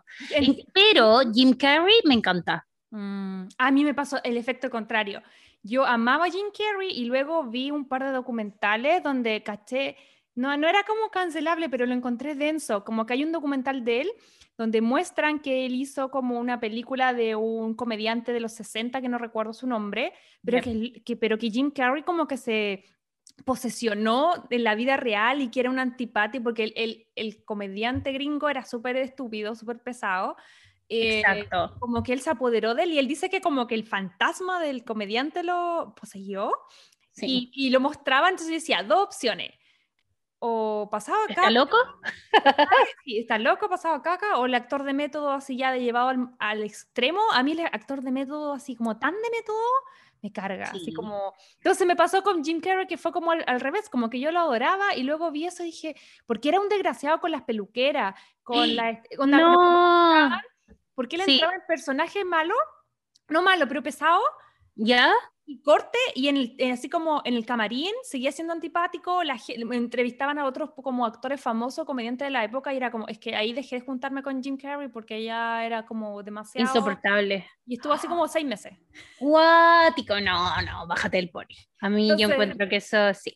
Por Chao. eso me, me cargó. Entonces, claro, tú creo que estamos de acuerdo en que eh, eh, Will Ferrell significa lo mismo para ambas y yo acabo de darme cuenta que eh, me agringué entonces porque ahora lo encuentro como... a mí Elf me cargó al principio y Sí. ahora me reí harto con Elf y me pasa que me, me gustó mucho Eurovision. Me, me, me maté la risa Eurovision, no, viste, sí, quizás me falta como un año más en Estados Unidos, porque yo vi Eurovision y John lo pasó, pero es que chancho. Yo increíble. rato. Y yo como, porque están cantando. Como- y a pesar Ah, de que mm, dale. amo a la Rachel McAdams, Ujú. ¿cachai? Como que la sufrí, me daba pena, ¿cachai? Como que eso me pasa, como que me, me involucro con la película, pero de la manera incorrecta, ¿cachai? Pero en verdad siempre me pasaba, me pasaba ver, con Tom Jerry, que para ¿Mm? mí esto era, onda, Tom y Jerry era denso, era imposible verlo, porque yo decía, no, ¿Ahí ¿Viste la película nueva en HBO? no, pero mis niños me están obligando. Yo tampoco la he visto todavía. La propuse a John, pero me dijo que no. Sí. Ah, bueno, pero mm, bueno, sí. en la pelota. Sí, bueno, pero igual para defender mi, persona antes que me ataquen, igual me gusta que siento que está haciendo proyectos un poquito más inteligentes. Me gusta mucho lo que está haciendo como tras cámara, como todo lo que está produciendo. y no solamente como él en pantalla, pero he visto un montón de películas y de repente dice así como producida, eh, nada, productor ejecutivo, Will Ferrell. Y yo así como, ¡Ah! ¿de verdad? Sí, tiene, tiene muy buen ojo y de hecho tiene un montón de proyectos súper, súper famosos. Lo que pasa es que él como actor es como Mm. un personaje, ¿cachai?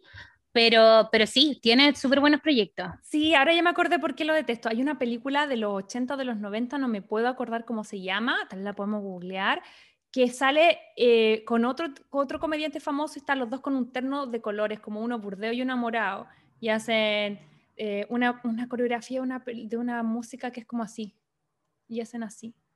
Voy a buscar aquí, para que no puedo, no puedo sostener, espera. La gente, la gente que está, que está viendo, yo les voy a describir lo que veo de la Majo. La Majo mueve su cabeza como derecha a izquierda, pero no mueve nada más de su cuerpo. A todas las amigas de la casa y amigos les voy a presentar a mi marido, John Bacon. Por favor, es- ponte aquí. Hola, ¿cómo están? Sí. Hola. ¿Cómo se llama esa película de Will Ferrell que hacen como así con la cabeza? Am, Pero sabéis de la que estoy hablando, ¿no? Sí, eh, se llama Night at the Roxbury, Ok, que es gracias. un club en LA. Sí. Roxbury. Ah, ¿Y otro comediante? Chris Kattan, I think. Chris Kattan, Kattan, something Ya, like ¿y la that. película cómo se llama? para buscarla? Night at the Roxbury. Ok, gracias, Johncito. Gracias. gracias, Johncito. Ya, Night at the Roxbury. Ahí por la estoy favor, ponla. Nunca la he visto, Majo. Es lo más nefasto de la vida y por eso me cargaba Will Ferrell. Y luego, em, pucha, no puedo creer que ahora ya me gusta. Es como la, no sé si mi evolución o involución. ¿Sabéis cuáles me cargan? La como de tonto más tonto, Ujú. esta de las mellizas que son hombres. Ah, esa me carga. John, me acordé por la canción, John siempre cuenta eh, la historia de que su papá es fan de Cher. Pero así, ¿De verdad? fan. ¡Qué bacán! Me encantaría ver a cuando- Cher en vivo. Y que cuando se divorció de la mamá, lo escuchaba como hacer ejercicio en su trotadora, onda cantando así como... Do you believe in love after love? Yo pasaba por afuera como papá, ¿estáis bien? Y su papá así onda corriendo a toda máquina como cantando Cher. onda. ¡Ay, me encantó tu suegro! ¿Cierto? No, sí, en verdad son maravillosos. Como yo después de que me contó esa historia dije, ya, estos son los hombres que necesito en mi vida. Oye, ya, nos desviamos 10.000 veces del tema, pero, pero en el fondo, para cerrar esta película, eh, Me Before You, no sé cómo llegamos de Me Before You a Will Ferrell. y a Cher. Mayra, comentarios cortitos antes de avanzar. Eh, comentario cortito, en realidad es muy parecido al libro. El libro yo creo que desarrolla un poco más las razones de por qué Lu estaba en esta parada. Y no solo ahí se mete con temas de mi cuerpo es mi cuerpo, sino que se mete em, en temas de consentimiento. La razón de por qué Lu está como en esta parada es porque em, cinco años antes de esto, Lu, eh, ella quería ir a estudiar a Londres, quería ir a estudiar moda y era como la misma personalidad, como súper activa y todo, y había salido como con unas amigas a carretear, está como media, como arriba de la pelota, ¿Ya? y la empieza a perseguir como un grupo de hombres, ¿cachai? Y, y básicamente abusan de ella, ¿cachai? Y ella, como era un pueblo chico, eh, no dice nada, va a su casa. Como y- en la manada, de, como el Ya. caso en España. Ay, Exacto. no. Y ella va a su casa y dice como, prometo que nunca más eh, nadie me va a percibir como atractiva, ni por ser inteligente, ni por ser divertida, ni por ser ambiciosa, ni por vestirme bonita. Y ahí es cuando ella se empieza a vestir como con puntos, con rojo, con lo que quiera, porque como que no quiere transmitir, ¿cachai? Eh, Mm. no quiere transmitir como sexualidad, pero quiere transmitir como todavía estoy aquí y puedo brillar, ¿cachai? Y esa es una de las conversaciones que tienen con Will, y Will como que eh, la escucha y le dice como, ok, partamos por la idea de que nada, esto es tu culpa, Ujú. ¿cachai? Que esos hombres son miserables, ¿cachai? Que Mm. debería haber denunciado, pero Filo ya está, como que ya eh, en ese minuto ni siquiera, creo que ya no sabía el nombre de los gallos, no sé en verdad en qué, qué pasó, pero te dan Mm. una razón de por qué ella no puede denunciar ahora.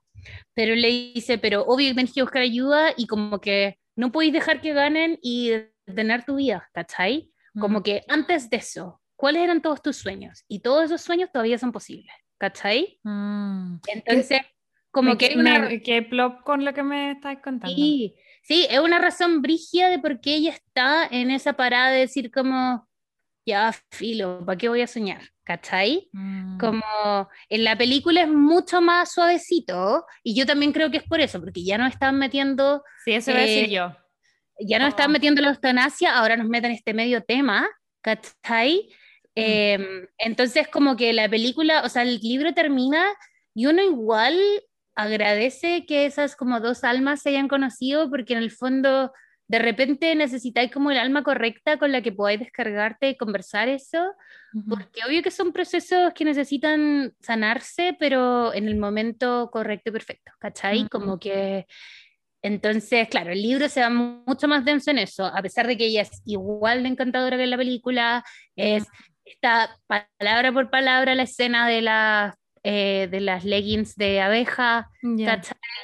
Entonces, pero eh, Will y Lou, claro, se conocen de manera mucho más profunda, tienen conversaciones mucho más intensas Y cuando Will se va, ella tiene como un compromiso mucho más fuerte de seguir con su vida porque es como voy a vivir por ti, voy a vivir por mí, voy a vivir por los dos y Mm. como que nadie nos pueda parar. Wow. Mira, sí, yo como que también coincido contigo en que entiendo por qué a lo mejor lo pueden haber removido porque ya eran como dos temáticas súper fuertes y me alegra un poco de que si no van a tocar así como, porque ahí le habría quedado demasiado, demasiado denso. Yo creo que ella no habría sido como romance drama, habría sido drama, básicamente. Em, y me gusta también que se hayan abocado en uno de los dos dramas, ¿cachai? Exacto. Y no Sí. el- como, y no, por si lo tratan, tratar uno bien. Exacto. ¿cachai? Que otro que quede así como, porque ninguno es mayor o menor que otro, son dos dramones importantísimos y los dos son Exacto. súper conectados porque al final, ya sea por, por impedimentos físicos, como en el caso de Will, o psicológico, por la, eh, como trauma tras una experiencia de abuso, Exacto. eh, ambas personas están eh, como, ¿cómo se? No es prohibir, es como, están evitando un poco vivir, ¿cachai? Como que no, no pueden como vivir bien o no pueden vivir de la forma que eran, ¿cachai? Entonces, eh, wow, me quedé así como súper plug, entiendo un poco por qué lo- Sí, lo, sacaron. porque lo sacaron. Yo por eso también te decía, como que la verdad es como la razón como de por qué ella está así, tiene una razón mucho más fuerte, mucho más de peso, que claramente en un libro de 500 páginas podés desarrollar y sanar y tratar con cuidado, Mm, porque, porque son temas que se tienen que tratar con cuidado y desde el amor, ¿cachai? Como Mm. que... Y de hecho, ponte tú, yo en esa, yo lloraba, yo me abrazaba. No, y ahí sí que llorar, Mare. muy bien y chao. Y después cuando, llor- eh, cuando eh, en verdad decide como ir a Suiza, también lloraba. Y yo así como que me abrazaba como, Mayra, un libro, vuelve, es un libro. Wow. pero, pero sí, no, el libro tiene su, su dramón más. Y yo siento que por eso y por todo ese amor me compré el segundo y me empecé a leer el segundo como necesito escuchar que a esta pobre cabra le va bien.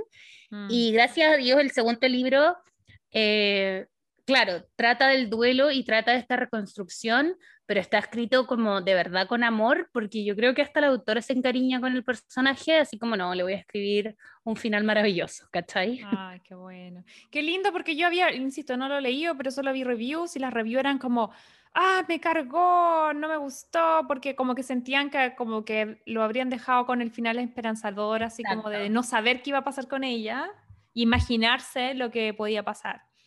Pero, pero bueno. Sí, o sea, es que yo también creo que no es un, no es un gran libro, ¿cachai? En verdad el libro está, yo creo que porque le pidieron como... por- Dos, ¿o no? Es- El, el- el uno parece que es el bueno y el dos es como... le por- pidieron, de hecho creo que hay otro, mm, como yo antes de ti, yo después de entonces, al ti. final, no sé, como que es la eterna pelea de saber si hay historias que es mejor cerrarlas. ¿o Sí, no? 100%. Siento que esa estaba estrujada para sacarla y yo la leí lo mismo, la leí hasta que como que dije, ya está bien, siguió con su vida, superó, bacán, adiós. Sí, bueno, y después uno dice, si uno fuera una autora y te ofrecen muchas lucas por hacer, no importa que no te quede el libro bueno, pero te ofrecen muchas lucas Al por hacer un tiempo. libro, Exacto. hay que aprovechar. Como lo- Estuve como, puse en Amazon como la autora y sale. ¿Ya?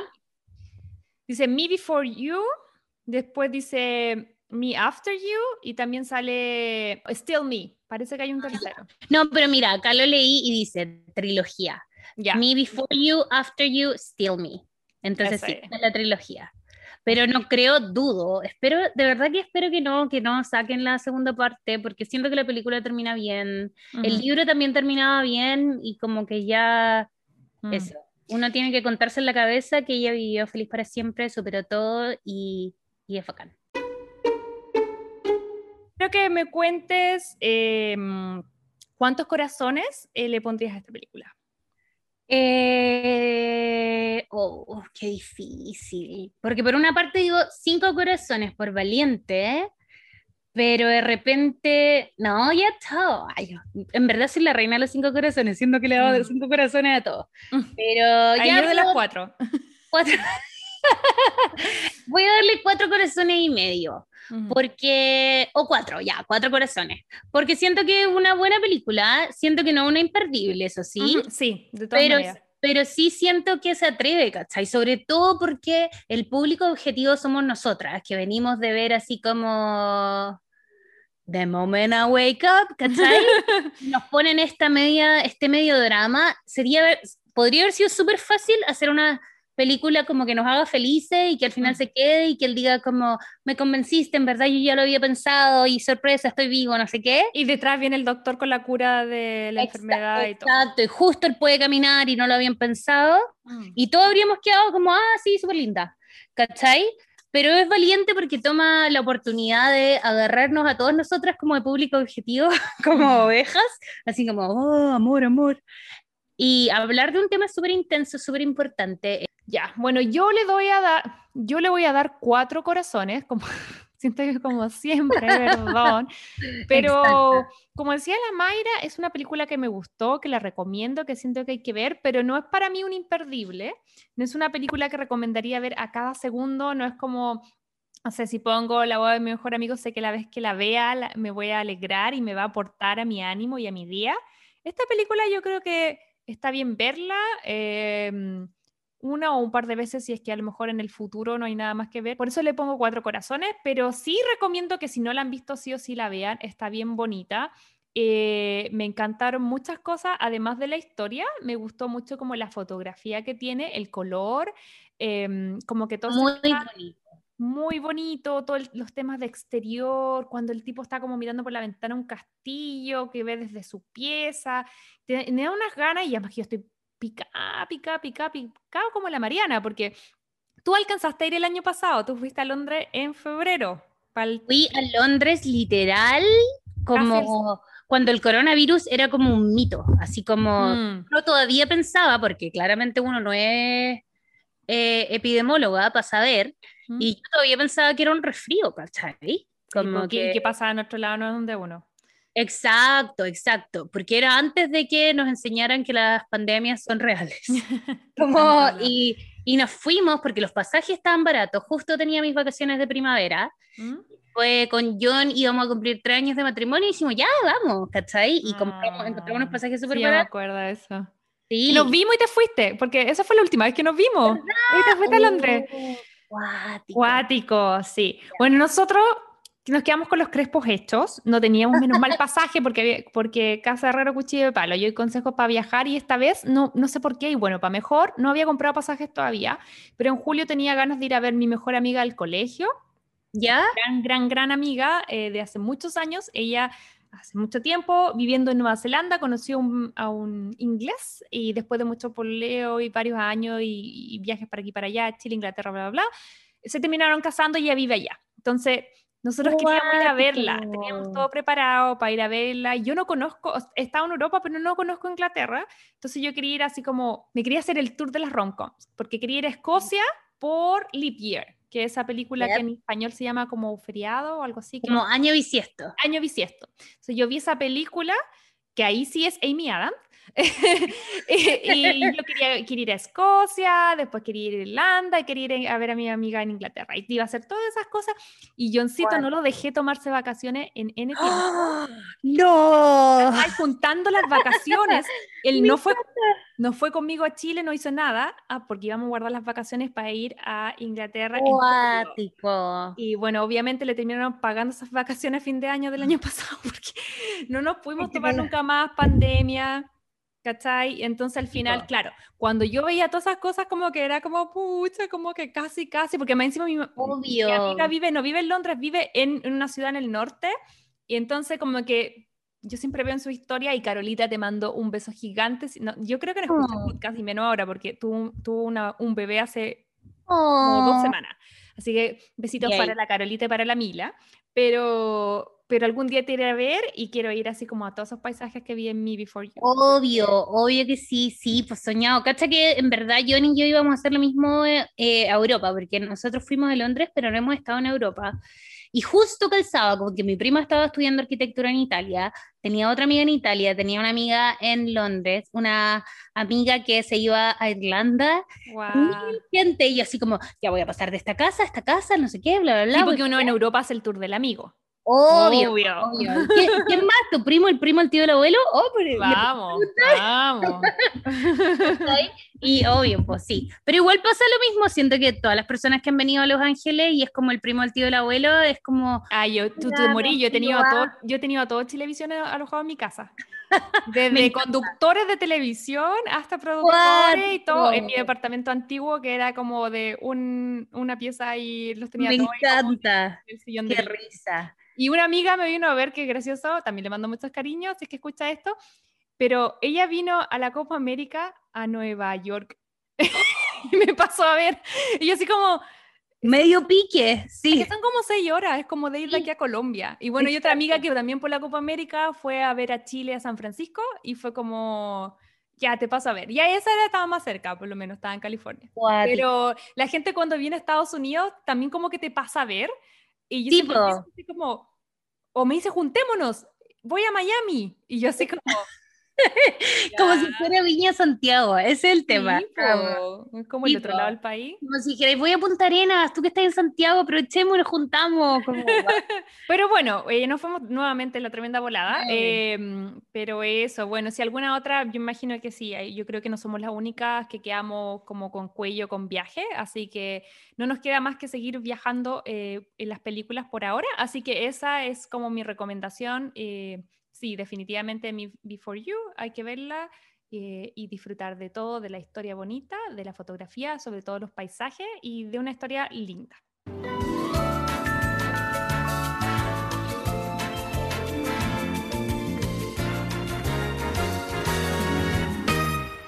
Nosotros dijimos la semana pasada que íbamos a hacer como una compilación de películas y vamos a transparentar. Lo intentamos, pero no lo logramos, porque somos muy buenas para hablar. Entonces, en vista de que nos demoramos 40 minutos en solo hablar de un- una película y un libro, Yep. decidimos transformar el capítulo eh, eh, en solamente Me For You. Pero queremos darle algunas recomendaciones que habíamos buscado y que queríamos compartir de romcoms que, que son basadas en libros y que nos parecen súper buenas. Así que Mayra, no sé si quieres partir tú. Exacto. La primera que voy a recomendar es Emma. A mí me encanta. Yo soy full fan de Jane Austen en todas sus versiones. Em, y Emma me encanta porque es como divertida. Siento que Orgullo y Prejuicio es mucho más romántica. Emma es como cualquier cosa. Como Emma es la rom-com. La copuchenta más... Y, y es la copuchenta, Emma no hay que tomársela en serio, Emma hay que reírse con el personaje principal, pero no hay como que decir como esta niña, porque es claramente como, como una como Lepituk, que, que le dieron ganas y se mete como en el aburría, pues te dicen todo el rato que como que nunca tuvo ningún nada que hacer ni ningún problema en su vida. Entonces aburrida se pone a hacer Y que además es regia y además tiene todo lo que... Exacto. Y tiene además el privilegio de que su papá la banca y como que ella no necesita en verdad casarse por Lucas. Que eso es un gran, gran, gran privilegio para la época. Porque Ajá, incluso las mujeres con dinero a veces tenían que igual casarse no por amor, sino que para asegurar fortunas y cosas así. Y ni hablar de las que no tenían dinero. Y pues, bueno, de hecho, ponte tú otra, la mayoría de las novelas de Jane Austen hablan de casos así. Por ejemplo, en Sensatez y Sentimientos, eh, la familia se queda sin casa y se tiene que ir a vivir como al campo porque eh, el hermano hombre ¿Mm? se casa, se queda con todos los terrenos y la esposa del hermano hombre le dice, yo no quiero vivir con tu hermana.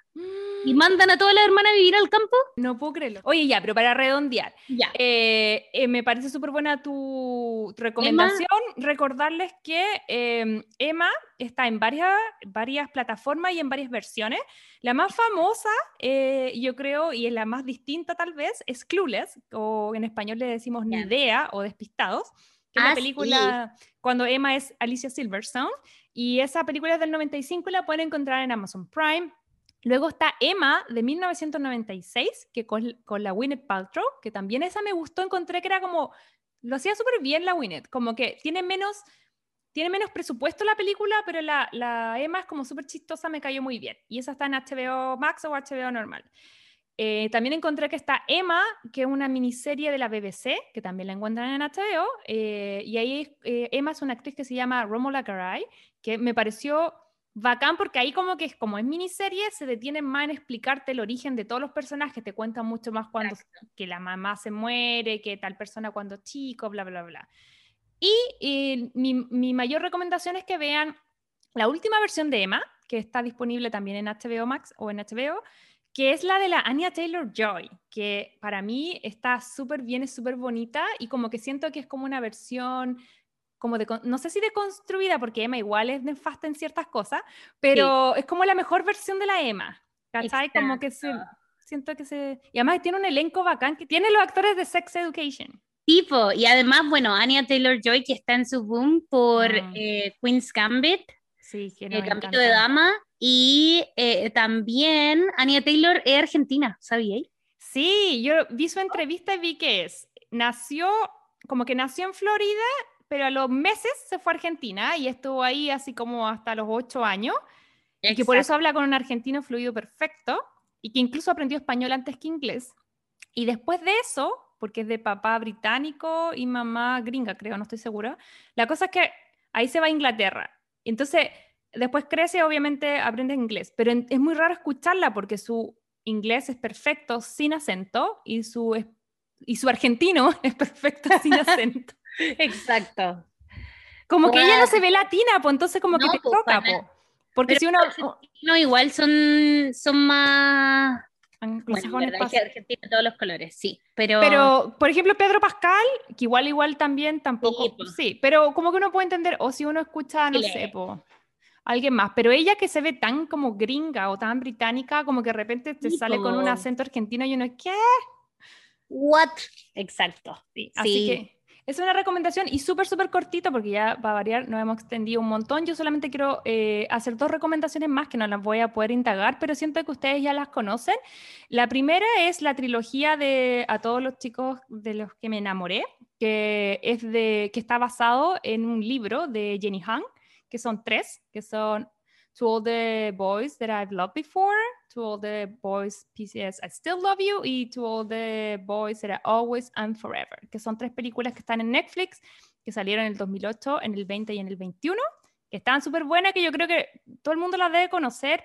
Desde mi punto de vista, como que son para más gente como más joven, entonces yo las vi, pero no rayé, ¿cachai? Exacto. Pero siento que la gente más joven que siga buscando una lectura o una rom-com buena y la que yo sí rayé y la recomiendo y son N libros, porque la película son solo los primeros dos de como 10 libros, es como Confession of a Shopaholic, que es una película del 2009 de P.J. Hogan, que es el mismo director de eh, La voz de mi mejor amigo y donde sale Isla Fisher, que es, que es como mi que chistoso. Amy Adams. mi Amy Adams, eh, que en español se llama Loca por las compras. Y esa película soy yo, siento yo, porque es como una periodista que no tiene plata, pero que compra y se da una vida de lujo que no, que no puede financiar.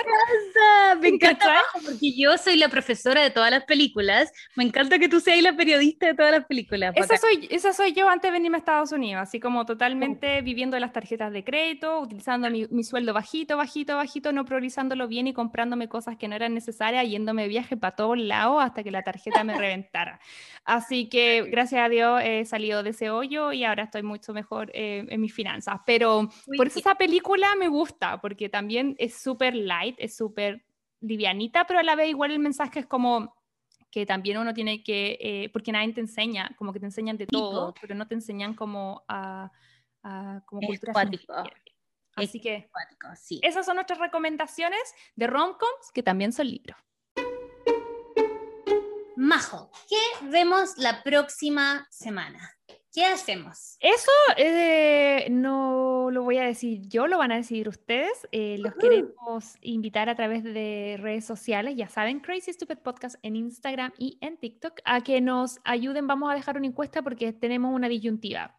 Queremos eh, volver a la comedia porque siento que es justo necesario después de dos, dos capítulos hablando de Grey's Anatomy y ahora de Me Before You. Se pusieron densas. Sí, nos pusimos densa. Hay que volver a la comedia con urgencia. Así que lo que no tenemos tan claro es cuál. Así que vamos a dejar en redes sociales una pequeña encuesta y las opciones son... La primera es un clásico de clásicos que acaba de llegar a Netflix, que es una película que a mí me gusta mucho por el, por el mensaje de fondo y creo que se le pueden dar varias lecturas y sacar varios temas entretenidos a partir de ella. Y es eh, nuestra querida Elle Goods y estoy hablando de Legally Blonde. La 2 es la película que inspiró el nombre de este podcast. Estamos hablando de Crazy Stupid Love con Steve Carell, el maravilloso Ryan Gosling. Emma eh, Stone también, yo no se me Emma había olvidado Stone. que ya habían hecho pareja ahí, po, y, antes de la, y otra, que es una actriz que es muy conocida, que hoy que no me acuerdo el nombre. Julianne pero- Moore, ¿no? Ella es la... Sí, exacto. Julianne Moore. Y exacto, entonces medio cast, media película y también muy eh, livianita. Sí. Y la tercera, Majo, ¿cuál es nuestra tercera parte de la encuesta? Eh, la otra propuesta que les tenemos, porque hemos, nos hemos dado cuenta que les gustan bastante los clásicos, es una eh, comedia romántica de los 90 que siento yo que vale la pena analizar, sobre todo bajo este prisma. Vamos a ver cuánto sobrevive. Ojalá que, que salga idiosa, pero no estoy segura. Eh, es la película de Drew Barrymore eh, que se llama Never Been Kissed o Jamás Besada. Jamás besada. ¿La exacto. habéis visto? Sí, la he visto y... eh, pero ¿sabéis que la voy a ver de nuevo? Porque acabo de darme cuenta que la tengo mezclada como con Carrie. Uy, pero la media mezcla, como... Media mezcla, media mezcla, pero sí. Peras con manzana. Ya pues chicos, así que la idea es que ustedes nos puedan decir en redes sociales cuál es la película que les interesa que hablemos la próxima semana y nosotros lo- con gusto las vamos aquí a, a comentar. Oye Mayra, y ya pues con eso estamos finalizando este largo capítulo. Hoy me reí mucho, también lloré y de todo lleno de emociones este capítulo. Muchas gracias eh, por la compañía. Sí. ¿Alguna palabra final antes de cerrar? No. Hemos hablado tres horas, así que para la yo, casa. creo que, yo creo que te pasó mucho a ti como periodista, ¿no? Que tú preguntabas como algún comentario más y que te hayan respondido como, no. Oye, sí, es que hay mucha gente que como que no, no le fluye tanto el hablamiento, entonces ahí uno tiene que rellenar. Yo siempre me paso rollo al revés, como estoy hablando mucho, no he dejado hablar a la Mayra, por eso te doy los pases y tú me los das de vuelta, y es como que quedo ahí mismo. ¿Querías decir algo? No. Chao. bueno, yo les voy a decir algo, usen mascarilla, cuídense, protéjanse, sigan viendo series, pasémoslo bien. eh, eh, hagan el amor y no la guerra y, y- y eso, pues nos vemos la próxima semana. Muy bien, vivan su vida, su cuerpo es suyo. Adiós. Ok, chao a todos chicos, que tengan una linda semana. Chao, chao. Chao, chao. Solo quiero decir que no me gusta Will Farrell como para atrás, solamente Will Farrell del 20, 20 hacia adelante, porque luego me quedé pensando, voy a sonar nefasta eh, haciendo endorsing a las películas de, de Farrell de los 90, porque en realidad me cargan. Solo quería aclarar eso. Ahora sí, adiós.